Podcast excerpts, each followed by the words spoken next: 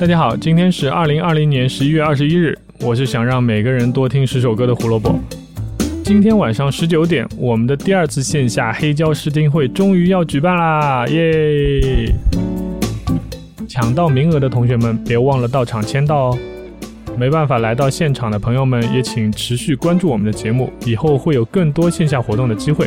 胡说音乐历史节目每天都在荔枝、网易云两个平台上播出，记得收听哦。这次线下黑胶试听会的主题是皇后的歌剧之夜。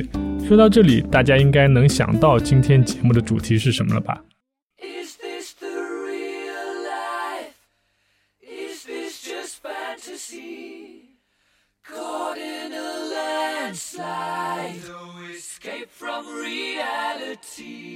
一九七五年十一月二十一日，Queen 发行第四张录音室专辑《A Night at the Opera》。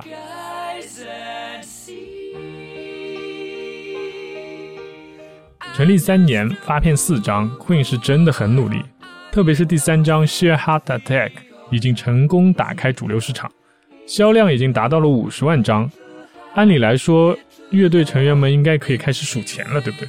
但你错了，Queen 破产了。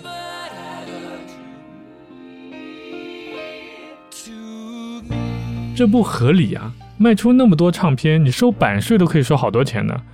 对，前提是你有这个权利收钱。拜他们第一个经纪人 Norman Sheffield 所赐，乐队签的经纪约是他们为制作公司做音乐，然后制作公司再卖给厂牌发行。乐队成员每个人每周拿到固定工资六十英镑，其他都与乐队无关。还记得十一月九日，我们在说到第五个披头士 Brian Epstein 的时候提到过，他也曾经给披头士开过一个周薪五十英镑的合同，但那是一九六一年、一九六二年的事啊。十二年以后，Norman 竟然只给 Queen 六十英镑，实在是心太黑了。吉他手 Brian May 在后来的采访说：“这大概是我们做过最愚蠢的事情了。”那作为经纪人的 Norman Sheffield 难道不该为乐队谋福利吗？为什么会签下如此丧权辱国的条款呢？因为这个制作公司 Trident Studios 就是 Norman Sheffield 自己的公司，所有的钱都进了他的腰包。堂堂一个在英美两国卖出金唱片的乐队，生活拮据到可怕的程度。鼓手 Roger Taylor 甚至被警告说不要打鼓台用力，因为乐队买不起鼓棒。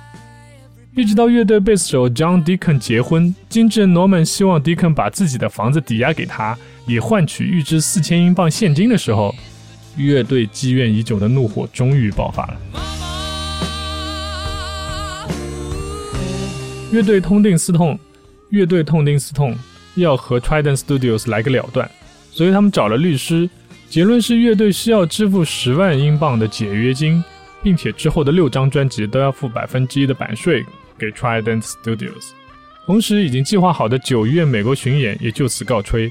双重压力下，乐队立马动手开始寻找新的经纪人，因为他们真的很需要钱。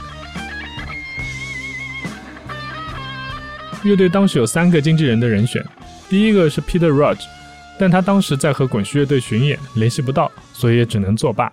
第二个人选是 Led Zeppelin 的经纪人 Peter Grant。Peter 也很希望可以签下 Queen，并力荐 Queen 改签到 Led Zeppelin 的唱片厂牌 Swan Song，但是乐队觉得 Peter 的经历会更偏向于 Led Zeppelin，并且他们也不想改换唱片公司，所以也就没有成。那第三个人选就是 Elton John 的经纪人 John Reid。Reid 倒是真老实，一开始他还担心自己有没有精力再去管理另外一支乐队，但当他知道是 Queen，立马就同意了。并建议乐队立刻进棚去做一张他们认为最好的唱片。有钱赚自然更有动力，但是想到以前的事情还是会很恨。所以专辑的第一首歌《That's with Two Legs》就是主唱 Freddie Mercury 用来骂前经纪人 Norman Sheffield 的。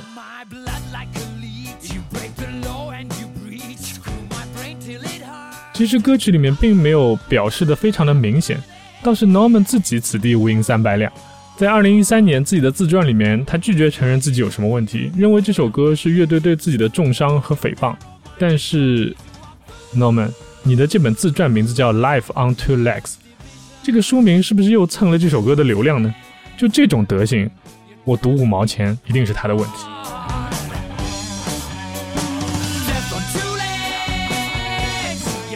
《波西米亚狂想曲》是这张专辑的中心，甚至是 Queen 的中心。它是有史以来英国第三大畅销单曲，也是让同一位艺术家两次获得英国圣诞节榜第一的唯一一首单曲。因为有了去年的电影，所以我在这里也就不赘述太多，大家可以去补个电影，多了解一下 Queen。我只在这里帮大家科普两点，避免大家以后在和别人聊天的时候闹出一些关于 Queen 的笑话。首先，这首歌里多声部合唱的时候。乐队四个人，并不是每一个人都唱了，贝斯手 John Deacon 就没有唱。第二，歌曲 MV 中四个成员的脸出现在黑暗中的那个画面，还记不记得？很深入人心，对不对？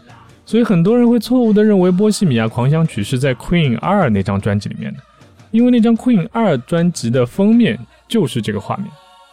但其实是反过来的一件事情，就是这个 MV 的这个画面的灵感是来源于 Queen 二的方面，所以大家要记得，这首《波西米亚狂想曲》是收录在这张《A Night at the Opera》当中，而不是在 Queen 二当中。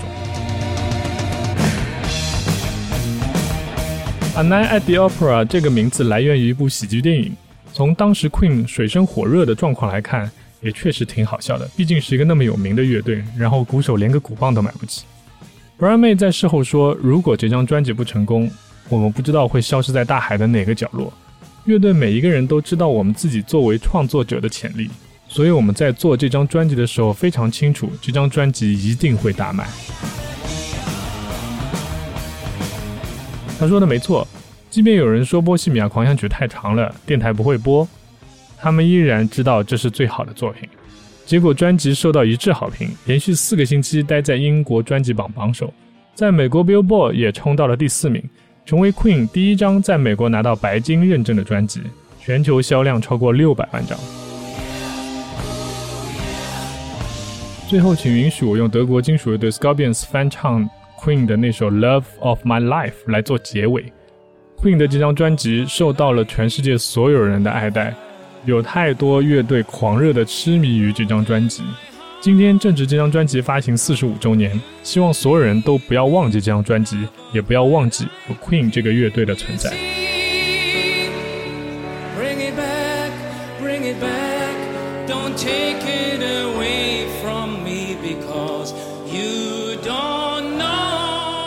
一九七五年十一月二十一日，Queen 发行第四张录音室专辑《A Night at the Opera》。感谢收听节目《胡说音乐历史》，音乐让每天更重要。明天我们将迎来另一张在历史上留名的专辑，千万不要错过明天的节目哦！我们明天不见不散，拜拜。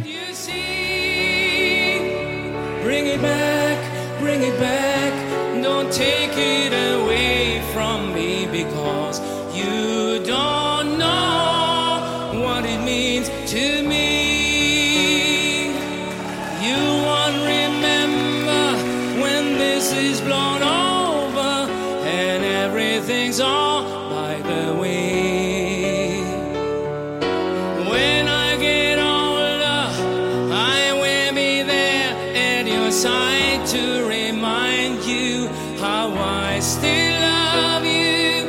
I still love you. Back, bring it back. Don't take it away from me because you don't.